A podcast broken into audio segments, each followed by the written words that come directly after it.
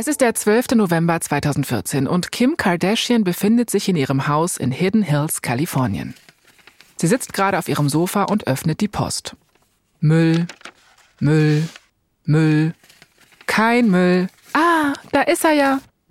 Kim greift aufgeregt nach einem langen weißen Umschlag. Auf den hat sie schon richtig lange gewartet. Sie schiebt ihre perfekt manikürten Nägel unter die Klappe, öffnet den Umschlag und zwei Hochglanzmagazine rutschen heraus. Jawohl, da ist es. Ihr Shooting für das Paper Magazine ist endlich erschienen. Und die Fotos haben denen vom Paper Magazine so gut gefallen, dass die sich gleich für zwei verschiedene Cover entschieden haben. Kim legt die beiden Magazine nebeneinander. Ja, die Cover ähneln sich. Beide sind so stark stilisiert, der Hintergrund ist in braun gehalten. Kim steht auf einer Holzkiste und ihr Haar wurde zu einem Dutt hochgesteckt, aus dem so ein paar Haarfransen rausgucken.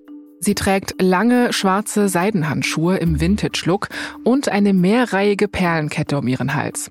Kardashian-KennerInnen wissen aus unserer zweiten Folge, die Perlenkette war auch schon der Star von Kims erstem Playboy-Shooting, aber das Cover hier auf dem Paper Magazine ist fast noch ein Zacken schärfer. Das erste Cover ist definitiv not safe for work, also Kim ist nackt, von oben bis unten großzügigst eingeölt und sie hält ihr schwarzes Glitzerkleid mit Zeigefinger und Daumen weit weg vom Körper. Das Kleid hängt unter ihrem Po und der Po steht natürlich im Mittelpunkt der Aufnahme. Kim steht mit dem Rücken zur Kamera, aber dreht sich so um, als würde sie dem Fotografen so einen letzten Blick zuwerfen wollen. Das zweite Cover ist angezogener, aber trotzdem sehr expressiv, könnte man sagen. Auf dem hat Kim das schwarze Glitzerkleid an. Sie zeigt sich im Profil, macht ein Hohlkreuz und squattet so ein bisschen. Also sie steht so mit ihren Knien gebeugt und streckt ihren Po heraus. Dabei lacht sie und hält eine Flasche Champagner fest, von der gerade der Korken abgeflogen ist und aus der der Shampoo so rausspritzt. Und zwar nach oben, über ihren Dutt hinweg, in ein Cocktailglas, das auf ihrem Hintern abgestellt wurde. Das wurde natürlich mit Photoshop auf diesem besagten Hintern abgestellt und ihr Po wirkt auf jeden Fall auch größer gefotoshoppt. Kim findet beide Cover richtig toll, aber das zweite, also das mit dem Po als Champagnerglasablage, gefällt ihr noch ein kleines bisschen besser.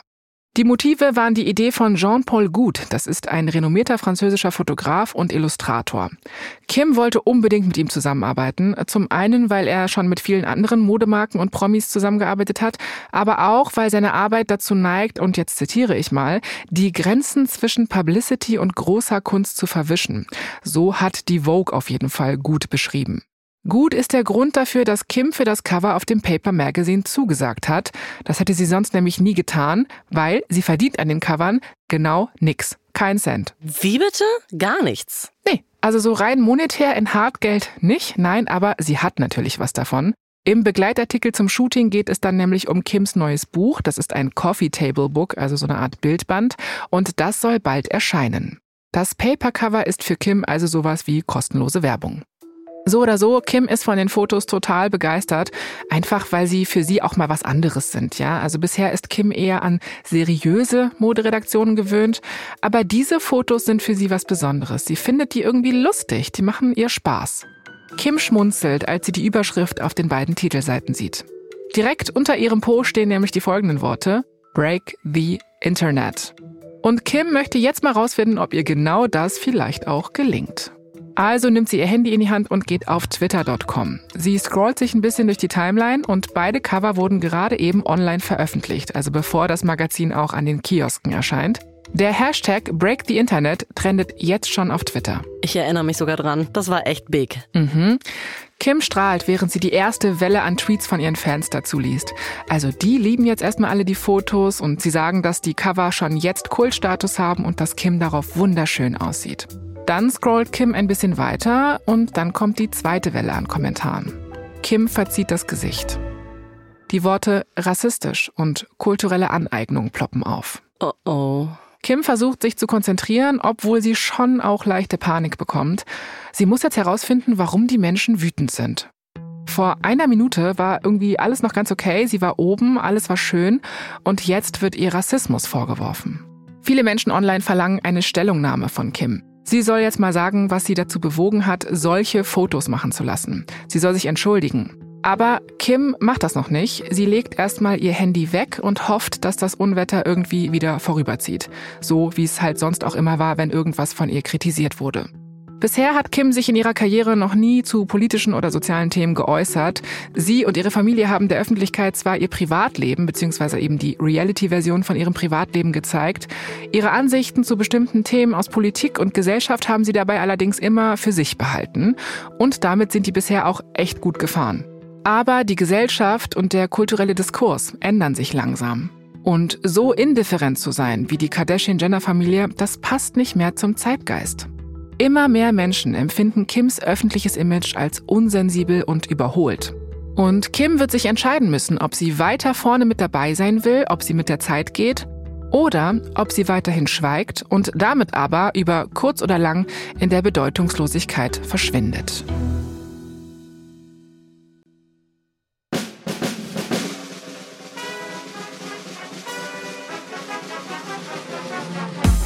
Ich bin Jasmin Polat. Und ich bin Anna Bühler. Und ihr hört verdammt berühmt von Wandery. In der letzten Folge haben wir uns intensiv mit dem Leben von King Kylie beschäftigt. Das ist die jüngste aus dem Kardashian-Jenner-Imperium. Und die hat als Kind schon miterlebt, wie ihre Schwestern teilweise negative Presse einfach in Werbung für ihre neuen Business-Ideen verwandelt haben. Aber diese Formel ist nicht unantastbar.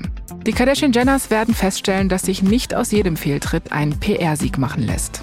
Das ist Folge 4, Break the Internet. Mai 2015. Kims Bildband ist gerade bei einem berühmten italienischen Kunstbuchverlag erschienen. Oh, äh, Kim hat ein Kunstbuch rausgebracht? Ja, sozusagen. Selfish heißt es und es ist eine Sammlung von Kims 300 Lieblings-Selfies.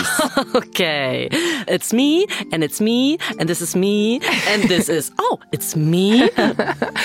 Kim beschreibt das als ehrliche Hommage an ihre Fans und sie ist auch richtig zufrieden mit dem Ergebnis. Aber sie kann diesen neuen Meilenstein leider nicht richtig genießen. Es gibt nämlich immer noch etwas, das sie beschäftigt. Ihr Paper Magazine Cover ist jetzt sechs Monate her und hat im Prinzip das erfüllt, was es mit dem Break the Internet Titel versprochen hat. Es hat das Internet quasi zum Überlaufen gebracht. Alle haben die Coverfotos kommentiert, darüber gesprochen, sind ausgerastet, positiv wie negativ. Denn ihr wurde Rassismus vorgeworfen und bisher hat Kim auf keinen der Vorwürfe reagiert. Aber sie hat alles gelesen und versucht herauszufinden, warum diese Bilder Kritik ausgelöst haben. Okay, vielleicht müssen wir einmal kurz erklären, woher diese Rassismusvorwürfe jetzt kamen. Also, Jean-Paul Gut, das ist ja der, der sich diese Cover überlegt hat, der hat sich in seinem künstlerischen Schaffen, könnte man sagen, sehr, sehr viel auf das Thema Blackness konzentriert, wenn man es mal nett ausdrückt, aber halt nicht gerade immer nur cool. Als es nämlich noch kein Photoshop gab, hat Gut seine Bilder verfremdet, indem er vereinzelte Körpermerkmale von schwarzen Fotomodellen übertrieben dargestellt hat. Also er hat zum Beispiel ihre Gliedmaßen verlängert oder ihre Lippen überbetont. Boah, das ist sehr, sehr falsch. Irgendwie. Ganz genau. Und ein Großteil seiner Arbeit ist sowieso äußerst umstritten und wird unter anderem deswegen kritisiert. Und jetzt ist Kim in Schwierigkeiten wegen einem Foto, das Gut 1976 aufgenommen hat. Das ist als The Champagne Incident bekannt. Erinnerst du dich an das Cover von Kim, auf dem sie auf ihrem gefotoshoppten Po dieses Champagnerglas balanciert? Klar, ja. Es gibt ein anderes, älteres Foto von Gut und in dem wird ein schwarzes Fotomodell völlig nackt dargestellt. Mhm. Ihr Gesäß ist im Rahmen von so einer Fotomontage komplett überbetont. Oh Gott, oh Gott, okay. Ja, und der Pferdeschwanz ragt so senkrecht in die Höhe und dieses Fotomodell hält die Champagnerflasche in ihrer Hand, während sie in die Kamera grinst. Heißt, das Foto von Kim ist eine fast identische Kopie von Guts anderem älteren Foto. Oh nein. Okay, mhm. das ist nicht gut. Das ist überhaupt nicht gut aus mehreren Gründen. Und Kim ärgert sich, dass sie da nicht vorher drauf geachtet hat. Sie dachte, sie würde jetzt einfach nur an so einem lustigen Fotoshooting teilnehmen und damit Werbung für sich und ihr neues Selfie-Buch machen. Stattdessen hat sie sich aber ehrlich gesagt ziemlich ignorant verhalten und rassistische Stereotype unterstützt. Und das Papercover ist kein einmaliger Ausrutscher. Die Kardashians, und das muss man auch einmal so deutlich sagen, haben ohnehin die Angewohnheit, sich bereitwillig an Black Culture zu bedienen und damit Geld zu machen. Oh, Stichwort Cultural Appropriation, ne? also kulturelle Aneignung. Genau, im Kern geht es genau darum. Und überspitzt zusammengefasst, Kim kriegt Beifall für ihren Körper, ne, baut ihre millionenschwere Marke auf ihren Curves auf und wird als so ein neues Role Model gefeiert. Alle wollen aussehen wie sie. Und schwarze Frauen wurden dafür einfach einfach jahrhundertelang und werden immer noch dafür gebodyshamed. Und die Kritik an Kim wegen genau dieser Sachen war noch nie so groß und laut wie jetzt nach dem Papercover. Aber was macht die Familie Kardashian-Jenner? Sie macht erstmal gar nichts, sie geht auf die Kritik nicht ein. Es herrscht Funkstille. Kim und ihre Schwestern erscheinen der Welt immer weltfremder. Und während sie die Kritik ignorieren, die wirklich absolut berechtigt ist, beginnt die Black Lives Matter-Bewegung an Bedeutung zu gewinnen. Es ist Juli 2016. Kim probiert einen tief ausgeschnittenen einteiligen Badeanzug an. Sie macht ein Ganzkörper-Selfie im Spiegel. Das ist einfach genau das, was ihren Fans gefällt. Das weiß Kim. Business as usual. Kim lädt das Foto hoch. Aber Kim merkt schnell, dass sie damit schon wieder daneben gegriffen hat. Ihre Fans sind stinksauer. Negative Kommentare trudeln ein. Auf Twitter schreibt jemand zum Beispiel, das ist nicht der richtige Moment für sowas, Kim. Oder ein anderer, Kim Kardashian hat einen schwarzen Sohn und einen schwarzen Ehemann. Und was macht sie? Bilder im Badeanzug auf Instagram posten. Typisch. Und dann noch einer sowas wie, war ja klar, von der schwarzen Kultur profitieren, aber dann zu Themen, die Schwarze betreffen, schweigen. Am gleichen Tag waren vorher zwei schwarze Männer, Alton Sterling und Philando Castile, von der Polizei getötet worden. Und sagen wir mal so, Kims Badeanzugs-Selfie ist dann echt nicht das, was die Menschen gerade sehen wollen. Verständlicherweise. Die Leute halten Kims Badeanzugfoto nicht nur für völlig unpassend, sie wollen auch, dass sie sich endlich zu diesem Thema, also zu Black Lives Matter und zu rassistischer Polizeigewalt äußert. Kim hat ja immerhin eine Riesenplattform. Sie hat hunderte Millionen FollowerInnen auf ihren Social-Media-Konten. Sie könnte so viele Menschen für das Thema sensibilisieren, darauf aufmerksam machen. Aber Kim sagt kein Wort. Es scheint so, als würde Kim langsam begreifen, dass sie auch eine Art Verantwortung hat. Wir wissen nicht, wie sich Kim beim Lesen von diesen Kommentaren gefühlt hat. In der Vergangenheit hat sie sich eben immer gescheut, über soziale oder politische Themen zu sprechen, auch weil sie Angst hatte, was Falsches zu sagen, Fans zu verärgern, die nicht ihrer Meinung waren, ne, Marken zu verlieren. Aber der Zeitgeist ändert sich und natürlich hat Kim auch einen schwarzen Ehemann und zu dem Zeitpunkt zwei Kinder mit ihm. Also klar, das Thema sollte ihr so oder so wichtig sein, aber ihre Familie ist natürlich auch nochmal ein ganz wichtiger Faktor. Vielleicht kommt es aber bei ihr auch durch die vielen negativen Kommentare auf ihr Badeanzug-Selfie dann zu einer Art Sinneswandel. Was auch immer es final gewesen ist, noch in derselben Woche postet Kim eine einfache Grafik auf Instagram, auf der stehen die Worte Hashtag Black Lives Matter. Ich hoffe irgendwie, da kommt noch mehr von ihr, Jasmin. Kann man nur hoffen, stimmt. Und das weiß Kim auch. Deswegen verfasst sie auch noch einen Blogpost auf ihrer Website und darin schreibt sie das hier. Ich möchte, dass meine Kinder in dem Wissen aufwachsen, dass ihr Leben zählt, dass es von Bedeutung ist. Ich möchte meinem Sohn nicht beibringen müssen, Angst vor der Polizei zu haben oder ihm sagen zu müssen, dass er auf sich aufpassen muss, weil die Menschen, denen wir vertrauen sollen, unser Freund und Helfer, ihn vielleicht aufgrund seiner Hautfarbe anders behandelt. Also, so deutlich hatte sich Kim noch nie zu dem Thema geäußert und sie merkt, dass ihre Stimme Gewicht hat. Kim entschließt, ihre Stimme und ihre Plattform zu nutzen, um sich für wichtige Anliegen einzusetzen. Kim begreift irgendwann, dass sie es sich wortwörtlich nicht leisten kann, nur noch in ihrer privilegierten Bubble zu bleiben und sich von bestimmten Themen komplett abzukapseln. Sie kann unliebsame oder kontroverse Angelegenheiten nicht einfach immer nur ignorieren. Und Kims Karriere hängt quasi ausschließlich von ihren Fans ab und ihre Fans haben Werte. Wenn sie nicht an Bedeutung einbüßen will, muss sie also mitziehen. Black Lives Matter nimmt weiter Fahrt auf, wird größer und das politische Klima verändert sich. Kim weiß noch nicht genau, wie sie ihren Beitrag leisten kann, aber es gar nicht zu versuchen, kann sie sich auf keinen Fall leisten. April 2017. Kims jüngere Halbschwester, Kendall Jenner, posiert für ein Fotoshooting auf einer Straße in einer Großstadt. Sie trägt ein silbernes Kleid, das bei jedem Hüftschwung wie eine Diskokugel schimmert. Ihr eigentlich braunes Haar ist unter einer kurzen blonden Perücke hochgesteckt. Während der Fotograf so ein Foto nach dem anderen von Kendall macht, strömen DemonstrantInnen auf die Straße. Einige spielen Instrumente und tanzen, andere halten Schilder hoch und singen. Es ist eine Szene, die sich so in der Form im Zuge von der Wahl von Trump und der zunehmenden Polizeigewalt im ganzen Land immer mal wieder abspielt. Genau wie ihre Schwestern hat Kendall sich bisher zu politischen Themen zurückgehalten. Aber an diesem Tag ist sie von der Energie, von dieser Menschenmenge einfach mitgerissen. Sie reißt sich die blonde Perücke vom Kopf, wischt sich den Lippenstift ab und schließt sich der Demo an. Am Rande von dem Protest stehen PolizistInnen. Das beeindruckt Kendall allerdings überhaupt nicht. Sie schnappt sich eine Dose Limonade und macht sich auf den Weg rüber zu ihnen. Dann geht sie mutig auf einen Polizisten zu. Sie reicht ihm die Dose. Er nimmt sie ihr aus der Hand, öffnet die und trinkt die Limonade. Und die Menge bricht in Jubel aus. Oh, Jasmin, bitte hör auf. Ich, ähm, ich weiß, du redest von dieser Pepsi-Werbung, die sie gemacht hat, ne? Ja, mhm. ich rede genau von dieser Pepsi-Werbung. Mhm.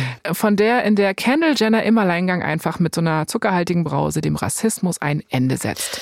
Well. Ich brauche jetzt, glaube ich, nicht nochmal explizit sagen, dass das nicht gut ankommt. Die Leute sind komplett ausgerastet und finden, dass diese Werbung absolut unsensibel ist. Tone deaf sagt man da im Englischen. Ich finde, das ist so ein perfektes Wort dafür. Ja, die Leute haben auch recht, oder? Ja, Kendall kann wirklich den Room einfach nicht readen in dem Moment. Read the room, Kendall. Hat sie nicht gemacht. Pepsi zieht die Werbung zurück und entschuldigt sich bei Kendall dafür, dass sie sie da quasi mit reingezogen haben. Aber das bringt die Menschen online noch mehr in Rage.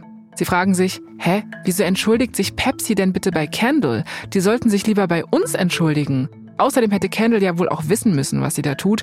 Die war doch schon auch selber im Werbespot dabei, ja? Kommt eigentlich ein Statement von Kendall dazu? Äußert sie sich? Nö. Was? Kendall sagt nichts dazu. Nichts, nichts. Nichts, nichts, zumindest noch nicht zu okay. dem Zeitpunkt. Am Ende entschuldigt sie sich dann doch irgendwann, aber sechs Monate später und zwar in einem Interview für Keeping Up with the Kardashians. Oh. Mit Interview meine ich diese Confessionals übrigens, ne? Da sitzt man doch immer so einzeln vor den Kameras und erzählt, was einen so bewegt hat, was in der Szene passiert ist und so weiter. Kendall sagt in der Folge von Keeping Up das hier. Ich würde niemandem absichtlich schaden wollen. Nie und nimmer. Und wenn ich gewusst hätte, was da rauskommt, hätte ich sowas nie gemacht. Aber das lässt sich in dem Moment nicht immer abschätzen. Ich habe mich plötzlich so verdammt dumm gefühlt. Andere Menschen zu beleidigen oder zu verletzen war definitiv nicht meine Absicht und das war ganz bestimmt das, was mich an der Geschichte am meisten getroffen hat. Ich wollte niemanden verärgern. Ach, Candle, Candle. Mhm. Nach sechs Monaten, ich weiß nicht. Nee, das alles reicht halt einfach nicht. Und manche finden, sie hat zu lange gewartet, um sich zu entschuldigen und dann sogar noch versucht, ihre Entschuldigung zu nutzen, damit die Sendung dann bessere Einschaltquoten kriegt, ne? Weil natürlich dann alle darauf warten, was sagt sie jetzt? Es wird ja auch alles angeteased und dann mhm. kommt die Folge raus und dann erfahren die ZuschauerInnen, was sagt Kendall zu dieser peinlichen Pepsi-Werbung. Mhm. Und Kendall ist auch nicht die einzige, die beschuldigt wird, Profit auf Kosten von schwarzen Menschen zu machen. Wie gesagt, das ist ohnehin eine Kritik an der Kardashian-Jenner-Familie schon seit Jahren und berechtigterweise. Im Juni 2017 gerät dann aber die jüngste Schwester Kylie in die Kritik. Kylie verkauft nämlich Bikinis mit Camouflagemuster und die sehen den Entwürfen von einer schwarzen Designerin sehr, sehr ähnlich. Die Firma heißt Plugged NYC und die CEO ist Tizita Balemley. Und bevor Kylie ihre Version von dem Bikini rausgebracht hatte, hat ihr Team bei Plugged NYC angefragt, Muster für ein Fotoshooting zu bekommen. Boah, das ist aber echt einfach mega unfair. Das gehört sich nicht. Nee, das gehört sich absolut nicht in vielerlei Hinsichten. Was sagt Kylie dazu? Gibt es mal ein ordentliches Statement? Nein. Kylie gibt nicht mal einen Kommentar dazu ab. Und so um die gleiche Zeit wird Chloe, also ihre ältere Schwester, dann auch noch in einem ähnlichen Zusammenhang kritisiert. Chloe bringt bei ihrer Klamottenmarke Good American einen Bodysuit raus. Und der ist fast identisch mit einem Modell, das von Destiny Bleu hergestellt wurde. Das ist eine schwarze Designerin. Okay. Jasmin, bitte sag mir, dass Chloe dazu jetzt wenigstens Stellung bezieht. Ja, man hofft das so, ne? Dass zumindest Chloe uns nicht im Stich lässt. Aber nein, Chloe sagt genau gar nichts dazu. Krass, die lernen einfach nicht aus den Fehlern von anderen, aus ihren eigenen irgendwie auch nicht. also die fahren weiterhin ihre Schweigestrategie. Hart. Aber während all das passiert, machen Kim und ihr Team sich so ihre Gedanken. Also Social Media wird gescannt, die üblichen Klatschzeitungen wie die Daily Mail. Kim ist schon darüber im Bilde, was die Leute über sie und ihre Familie sagen. Und wir wissen zwar nicht genau, was ihr durch den Kopf geht, aber Kim merkt wahrscheinlich, dass ihre Fans so langsam nicht mehr die Geduld für Fehler aufbringen wie früher. Wenn Kim oder ihre restliche Familie Mist bauen, wollen die Leute, dass sie das anerkennen und sich dafür angemessen entschuldigen. Sich erst in der eigenen TV-Show Monate später zu Kritiken oder wichtigen Themen zu äußern, macht alles auf jeden Fall nur noch schlimmer. Jedenfalls, ein paar Monate später wird Kim sich das erste Mal vernünftig entschuldigen müssen. Es ist Juni 2017. Kim kündigt mal wieder ein neues Businessprojekt auf Social Media an. KKW Beauty, das ist ihr brandneues Make-up-Unternehmen. Es ist ein bisschen erwachsener als Kylie Cosmetics, also so gedeckte Töne, mehr so auf schick, andere Zielgruppe. Und Kims erstes Produkt ist ein Konturstift, mit dem man sich eine Gesichtskontur zeichnen kann, inklusive passendem Pinsel dazu. Kim macht bei dem Launch das, was sie so gut kann. Sie stellt die Produktlinie mit einem Foto von sich vor, auf dem sie ihr neues eigenes Make-up trägt. Auf dem Foto ist ihr Haar zu einem sleeken Pferdeschwanz hochgesteckt. Kim blickt nach hinten über ihre Schulter. Ihre Augenlider sind so bronzefarben geschminkt und ihre Haut sieht viel dunkler aus als normalerweise. Und zwar so viel dunkler, dass auf Twitter Vorwürfe von Blackfacing laut werden. Kim ist entsetzt. Das war jetzt wirklich das Letzte, was sie im Sinn hatte. Sie hat aber trotzdem unsensibel gehandelt. Sie guckt sich das Foto nochmal an und stellt fest, yep, das hätte sie besser machen können, das hätte sie vermeiden können. Zum ersten Mal reagiert Kim sofort. Sie nimmt die Fotos zurück und macht die gesamte Kampagne neu. Und in einem Interview mit der New York Times sagt sie das hier. Wir haben das Problem erkannt und entsprechend darauf reagiert. Sie sagt sogar, dass sie aus dem Vorfall gelernt hat. Hey, sie scheint irgendwie auf dem richtigen Weg zu sein, oder? Ja, genau. Es scheint jetzt erstmal so, als würde sie langsam anfangen, angemessen zu reagieren und ein bisschen kritischer über sensible Themen nachzudenken. Und Kim wird aber auch selbstbewusster, wenn es darum geht, für sich selbst einzustehen. Kims schnelle Kurskorrektur rettet den Start von KKW Beauty. Das Produkt ist in weniger als drei Stunden ausverkauft und bringt Kim über 14 Millionen Dollar ein. Also, Kim ist definitiv nicht perfekt und sie macht auch danach noch Fehler, aber sie scheint es wirklich besser machen zu wollen. Für ihre Kinder, für ihre Fans und klar für ihr Business. Kim steht an einer Art Scheideweg. Bisher war sie ein Star, eine Entertainerin, ja, TV-Show, Fashion, Geschäftsfrau. Aber jetzt kann sie was noch viel Größeres werden. Eine Fürsprecherin. Eine Frau, die wichtige Sachen unterstützt und die sich auch schwierigen Themen widmet. Aber um das richtig zu machen, muss Kim gegen genau die Impulse ankämpfen, die sie dahin gebracht haben, wo sie ist.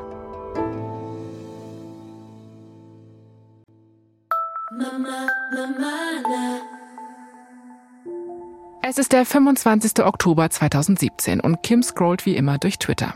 Ellen DeGeneres gratuliert Katy Perry zum Geburtstag, Fans retweeten Kims Contour-Kit-Verlosung, alles wie immer. Kims Finger wandert zum nächsten Beitrag in ihrem Feed.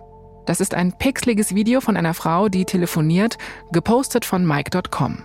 Kim zögert, aber dann drückt sie doch auf Play. Mein Name ist Alice Marie Johnson. Ich bin 62 Jahre alt, Mutter, Großmutter und Urgroßmutter. In weniger als zwei Wochen, am 31. Oktober, wird das 21. Jahr meiner Haft in einem US-Bundesgefängnis anbrechen. In den USA ist dieses Video total viral gegangen und aus irgendeinem Grund trifft Kim dieses Video besonders. Kim denkt an ihre Großmutter MJ, die bei allen Geburtstagen von ihren Urenkeln dabei sein kann. Kim denkt an ihre Mutter Chris, die kann auch jederzeit vorbeikommen, um ihre Enkelkinder zu sehen. Und Kim denkt daran, wie sie selbst ihre Kinder in die Arme nehmen kann, und zwar wann immer sie will. Alice, die Frau aus dem Video, wird ihre Kinder und Enkelkinder nicht so bald wiedersehen. Alice ist nämlich in Haft wegen einem einmaligen, nicht gewalttätigen Drogendelikt. Und zwar lebenslänglich und ohne Bewährung. Kim postet das Video sofort auf ihrem eigenen Twitter-Account und schreibt dazu, das ist so unfair. Mittlerweile ist es jetzt mehr als ein Jahrzehnt her, dass Kim einen Publizisten engagiert hat, aber seitdem wird ihr schon immer eingehämmert, dass sie diese eine Sache finden muss, für die sie sich einsetzen will. Ihren One True Cause. Alice Johnsons Fall scheint genau das für Kim zu werden. Sie möchte jetzt mehr tun, als nur das Video von Alice zu retweeten für ihre 60 Millionen FollowerInnen. Kim will handeln. Sie will Alice Johnson befreien und, wie sonst auch, wird sie auch hier alles dafür geben. Kim stellt sofort ein smartes Anwaltsteam zusammen, das sie aus eigener Tasche bezahlt. Aber selbst wenn du das beste Team der Welt hast, der einzige Weg, Alice aus dem Bundesgefängnis zu holen, geht über das Oval Office, über den Präsidenten. Oh, das ist echt der einzige Weg, das ist krass. Ja, weil sie in einem Bundesgefängnis sitzt, muss der Präsident der USA Alice begnadigen. Und Kim und das Anwaltsteam müssen wirklich gute Argumente liefern, warum Alice es verdient hat, begnadigt zu werden. Also machen sie sich an die Arbeit. Sie wenden sich an fast alle Menschen, die Alice jemals kennengelernt hat und sogar an einige, die sie nicht kannte. Kim und ihr Team brauchen jetzt UnterstützerInnen-Schreiben, also Solidaritätsbriefe. Und zwar so viele wie möglich. Und das bekommt sie. Die Leute verbürgen sich liebend gern für Alice. Alice kriegt sogar Briefe von ihrem Gefängnisdirektor und von ihrem Fallbearbeiter ausgestellt.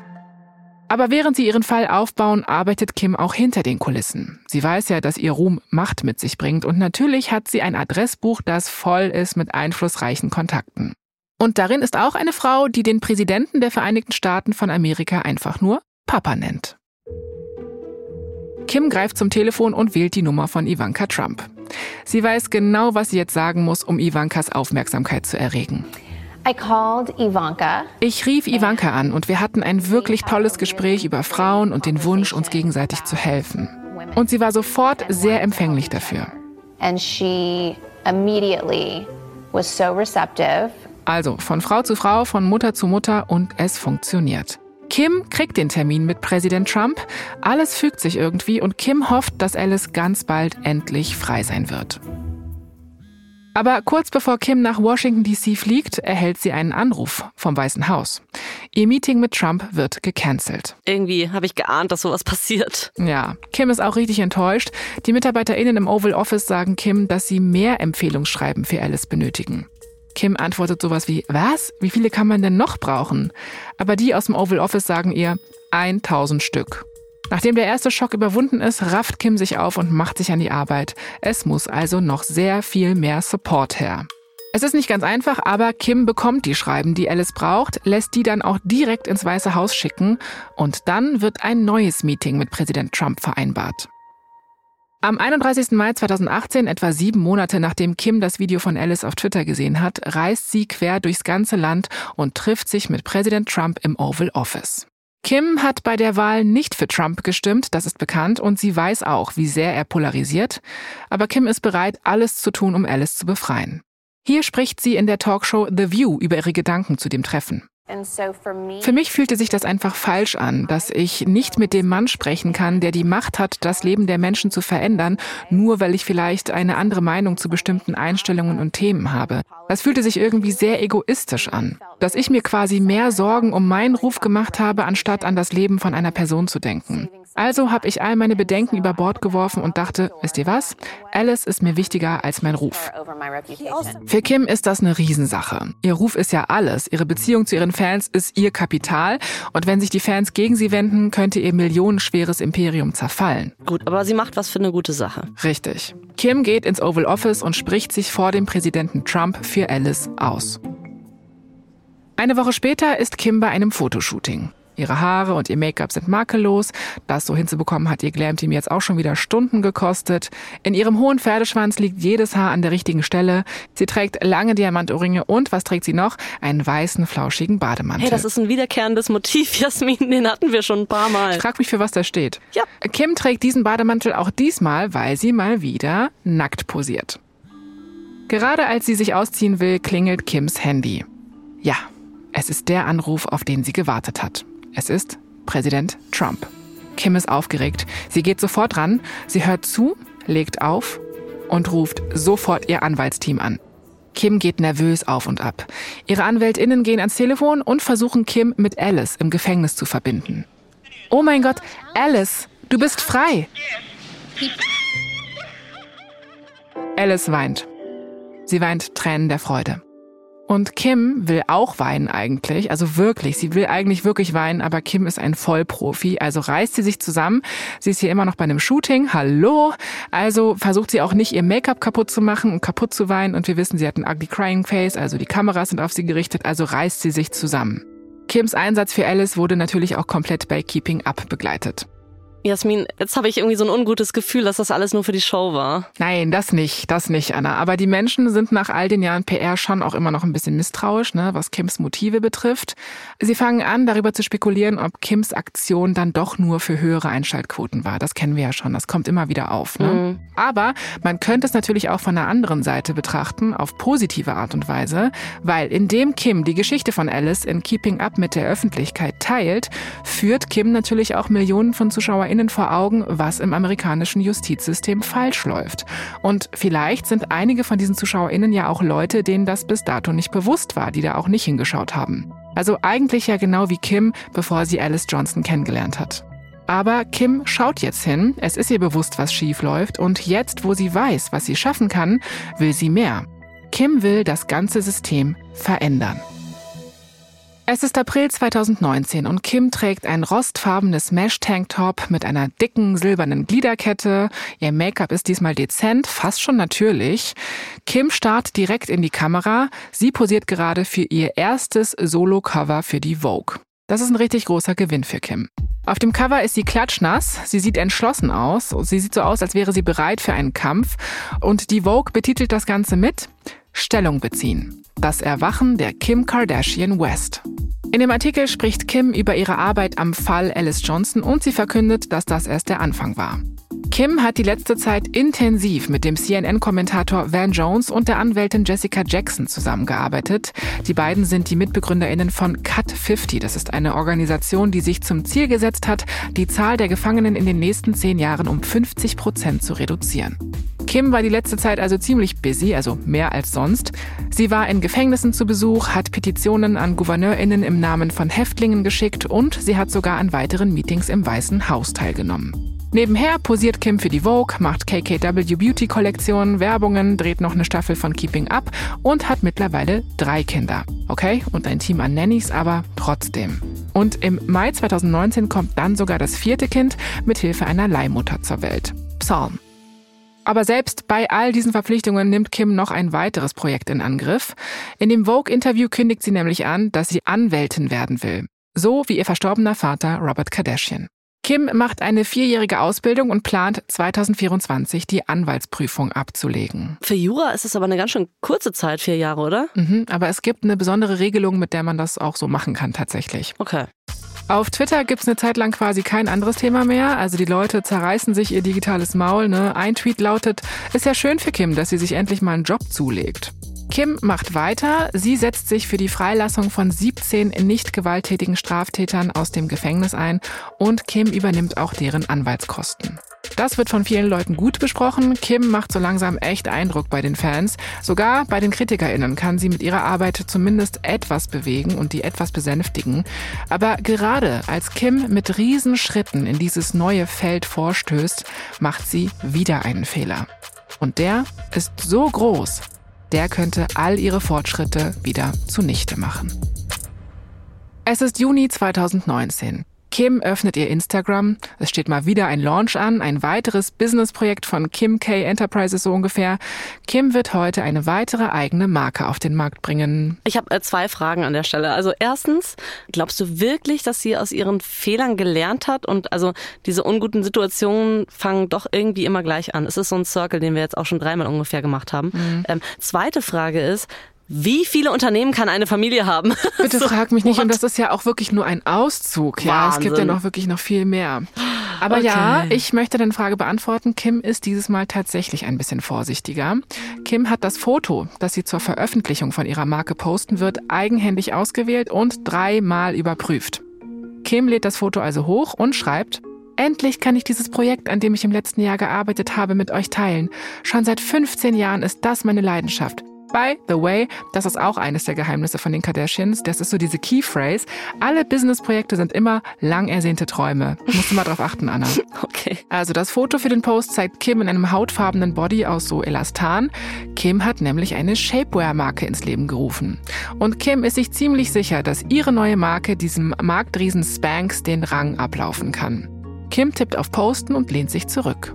Jetzt ist sie gespannt, ob ihre Fans genauso begeistert sind wie sie selbst. Und da kommen sie wieder, die Kommentare. Die ersten Kommentare auf das Foto sind nicht so, wie Kim sie erwartet hat. Und diesmal ist es aber nicht das Foto, was die Menschen kritisieren bzw. outcallen. Diesmal ist es der Markenname. Wie heißt der? Kimono. Wow, also wie Kimono, die ja. japanische traditionelle Kleidung. Mhm. Die Kommentare werden auch immer mehr. Kim wird dafür kritisiert, einen Namen zu verwenden, der sich wirklich einen zentralen Teil der japanischen Kultur aneignet. Und dass sie den dann auch einfach so für ihre Shapewear-Unterwäschelinie verwendet echt ein kompletter Fail, sorry. Kompletter Fail. Diesmal ist es aber eben noch schlimmer als davor. Bei KKW konnte Kim die Fotos dann einfach löschen und neue Bilder für die Kampagne für den Konturstift aufnehmen. Aber in diesem Fall von ihrer Shapewear müsste Kim die ganzen Produkte wegwerfen. Und zwar Hunderttausende von Kleidungsstücken. Kim und ihr Team haben sich nämlich dafür entschieden, den Brandnamen, also Kimono, direkt auf den Stoff zu drucken. Die Marke umzunennen würde Kim außerdem etwa 10 Millionen Dollar kosten. Was geholfen hätte, vorher nachdenken. Richtig. Kim versucht mal wieder herauszufinden, was sie jetzt tun soll, aber dann schreibt ihr sogar der Bürgermeister von Kyoto einen Brief. In dem erklärt er nochmal das Konzept und die geschichtliche Bedeutung von Kimonos und er bittet sie wirklich mega höflich, sich das einfach nochmal zu überlegen mit dem Namen. Sechs Tage nach dem Launch auf Social Media kündigt Kim an, dass sie den Namen von ihrer neuen Firma bzw. Marke ändern wird. Den hat sie vorher mit ihrem Team abgeklärt und abgestimmt. Und auf Twitter schreibt sie dann das hier. Ich höre immer zu, lerne und entwickle mich weiter. Ich schätze die Leidenschaft und die verschiedenen Perspektiven, die mir die Menschen gezeigt haben. Kim macht also einen zweiten Launch auf Instagram. Diesmal ist es ein Bild von ihr, umgeben von Frauen unterschiedlicher Größe, unterschiedlicher Körperform und Hautfarbe und ein neuer, alles umfassender Markenname und das ist Skims. Was ist jetzt passiert mit dem Logo, das überall hingenäht war, was dann 10 Millionen kostet, es zu entfernen und so? Du, Kim war bereit, Geld in die Hand zu nehmen.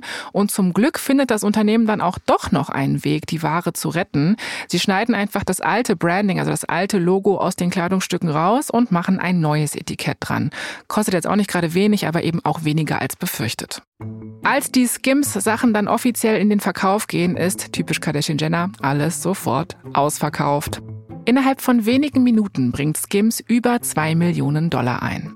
Mit Skims als weitere erfolgreiche Marke nähert sich Kims Nettovermögen jetzt einer Milliarde Dollar. By the way, ich habe auch einige Teile von Skims. Die sind schon ganz geil.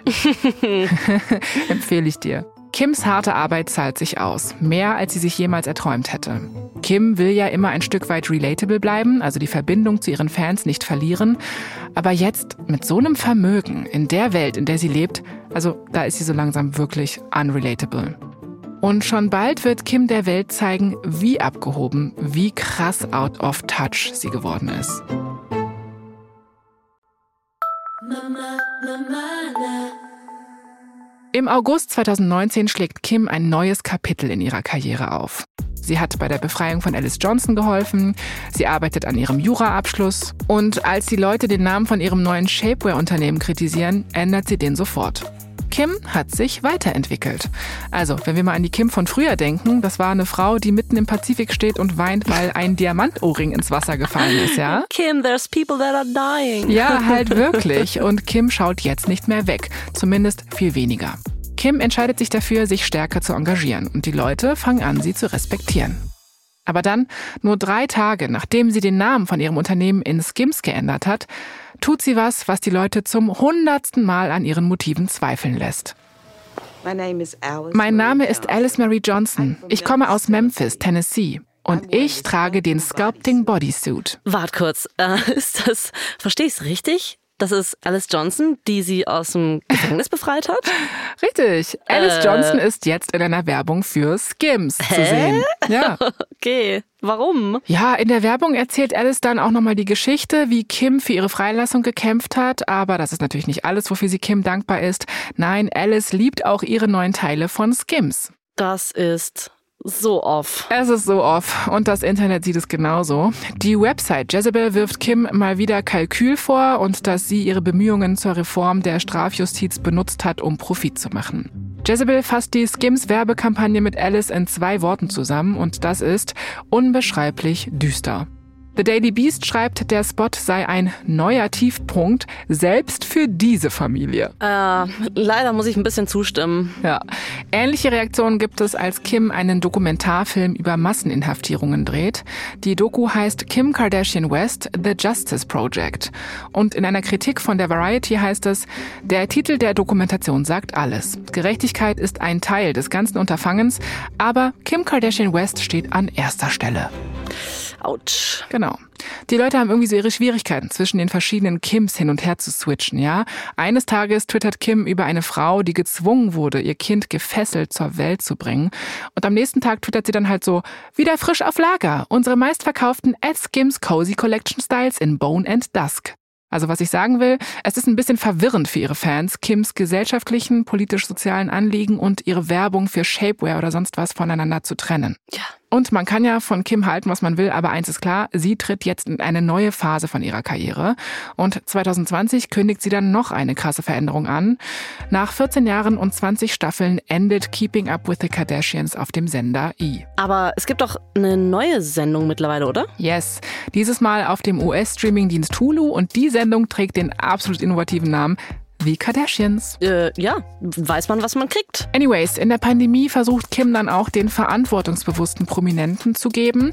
Im April 2020 fordert sie nämlich die Menschen in Kalifornien auf, Maske zu tragen und zu Hause zu bleiben. Also das Vernünftige. Kim sagt, Hallo an alle in Kalifornien. Hier ist Kim Kardashian West und Northwest. Und ich will mit euch gerne ein ernsthaftes Gespräch über die Corona-Maßnahmen führen. Echt, es ist wichtig, dass man zu Hause bleibt und dass wir Leben retten damit. Und das ist, was wir alle doch gerade einfach nur versuchen. Aber dann im Oktober tut Kim einfach mal genau das Gegenteil von zu Hause bleiben. Zu ihrem 40. Geburtstag gönnt sie nämlich sich und ihrem engsten Freundinnen- und Familienkreis eine Party auf einer Privatinsel. Die werden da alle hin ausgeflogen. Ja, ich erinnere mich noch. Also aus heutiger Sicht denkt man so, ja, okay, es war halt eine Party, aber damals war das wirklich so das aller Uncoolste, was man machen kann, Leute zu versammeln und eine Party zu feiern, während die komplette Welt im Lockdown sitzt. Ja, halt echt. Und irgendwie das auch noch zu posten. Jo. Extrem viel Geld, was dabei drauf geht. Also Kim ist wirklich out of touch, könnte man sagen. Aber sie ist, das muss man auch sagen, immer noch Kim Kardashian und extrem beschäftigt. Sie hat tausend Baustellen, zum Beispiel ihre Jura-Ausbildung. 2021 steht da die erste Prüfung an, aber Kim fällt zweimal durch. Kim fragt sich, ob das ein Zeichen sein soll, ob sie es irgendwie doch lassen soll. Sie macht das ja eigentlich auch nur ein Stück weit, um ihren verstorbenen Vater zu ehren. Also vielleicht ist sie einfach nicht für Jura gemacht. Aber ein Versuch gibt sie sich noch. Und dann im Dezember 2021 besteht Kim die Prüfung. Kim hat damit jetzt mehr Wissen, um auch zukünftige Fälle zu bearbeiten und sie hat schon auch einfach nochmal eine andere Grundlage, auf der sie wirken kann. Aber es gibt noch eine andere Baustelle und zwar eine ziemlich schmerzhafte. Oh, äh, wahrscheinlich betrifft sie ihren Ehemann, ne? Kanye. Mhm. Im Februar reicht Kim die Scheidung ein wegen unüberbrückbarer Differenzen. Hatten wir, glaube ich, alle mit ihm. Richtig. Die beiden sehen sich kaum mehr. Kim hat festgestellt, dass sie als Paar eigentlich besser funktionieren, wenn er auf seiner Ranch in Wyoming ist und sie wo auch immer am Arbeiten so ungefähr. Kim ist total traurig deswegen. Ich denke mal auch, weil das natürlich auch nochmal am Image kratzt und weil sie an ihre Kinder denkt. Aber ihre Mutter Chris hat immer gesagt, man soll seinem Herzen folgen. Das macht Kim jetzt. Außerdem musste sie sich, das muss man auch dazu sagen, in den letzten Jahren mehrfach von Aussagen von Kanye von seinem Verhalten bei öffentlichen Auftritten distanzieren und sie hat immer versucht, ihn irgendwie in Schutz zu nehmen, aber irgendwann war es dann auch ihr zu viel. Also kurz gesagt, es hat sich damals schon alles so angedeutet, wie wir je heute erleben bzw. die letzte Zeit erlebt haben. Kim jedenfalls steht jetzt ganz woanders als noch am Anfang von ihrer Karriere. Aber irgendwie ist sie auch dieselbe geblieben. Und genau das macht sie so polarisierend für die Leute. Kim kann einfach an dem einen Tag einen Lippenstift bewerben und am nächsten spricht sie dann ein ernsthaftes politisches Problem an. The Kim K-Way sozusagen. Als Businessfrau ist sie mittlerweile hoch angesehen. Sie ist in so vielen Geschäftsfeldern und Branchen erfolgreich unterwegs. Ne? Also egal, wo man was starten will, an Kim und an dem Rest ihrer Familie kommt man quasi nicht mehr vorbei. Aber Kim wollte natürlich auch schon immer ernst genommen werden und nicht nur belächelt werden. Und heute hat Kim das irgendwie geschafft. Sie hat ihr Anliegen gefunden und vielleicht ist die Art und Weise, wie Kim das macht, eben genau richtig für sie und für ihre FollowerInnen. Vielleicht ist das ihr Weg, etwas in der Welt zu bewirken und zu verändern mit einer Prise Politik zwischen Produktplatzierungen und Selfies.